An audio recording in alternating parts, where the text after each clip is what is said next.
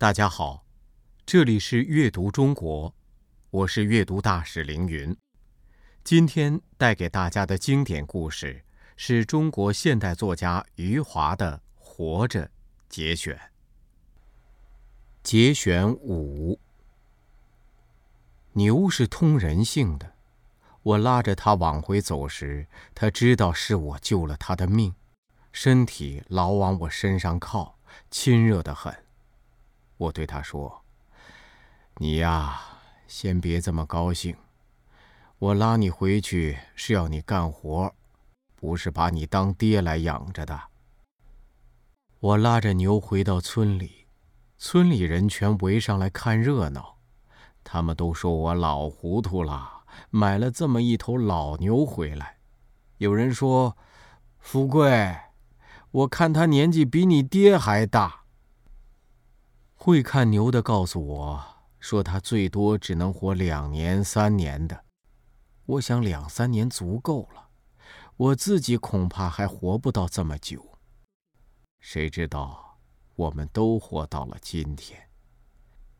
村里人又惊又奇，就是前两天还有人说我们是两个老不死。牛到了家。也是我家里的成员了，该给他取个名字。想来想去，还是觉得叫他福贵好。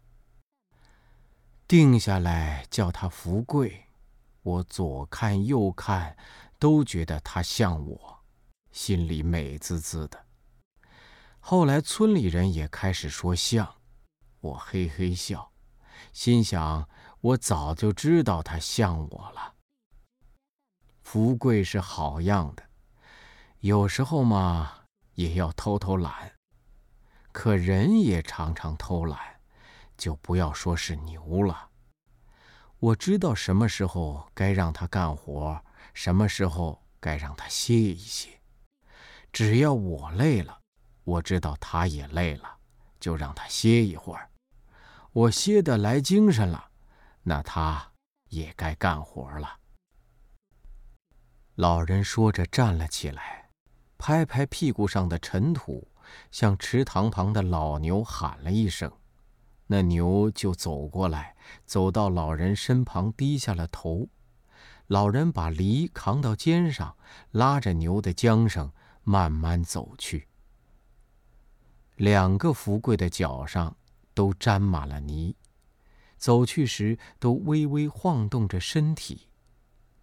我听到老人对牛说：“今天有庆二喜耕了一亩，家珍凤霞耕了也有七八分田。苦根还小，都耕了半亩。你嘛，耕了多少我就不说了，说出来你会觉得我是要羞你。”话还得说回来，你年纪大了，能耕这么些田，也是尽心尽力了。老人和牛渐渐远去，我听到老人粗哑的、令人感动的嗓音在远处传来。他的歌声在空旷的傍晚，像风一样飘扬。老人唱道。少年去游荡，中年想绝藏，老年做和尚。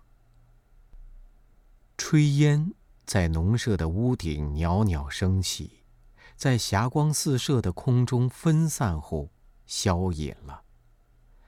女人吆喝孩子的声音此起彼伏，一个男人挑着粪桶从我跟前走过。扁担吱呀吱呀一路响了过去。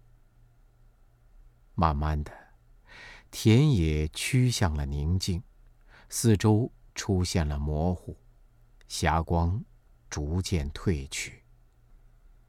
我知道，黄昏正在转瞬即逝，黑夜从天而降了。我看到广阔的土地袒露着结实的胸膛。那是召唤的姿态，就像女人召唤着他们的儿女，土地召唤着黑夜来临。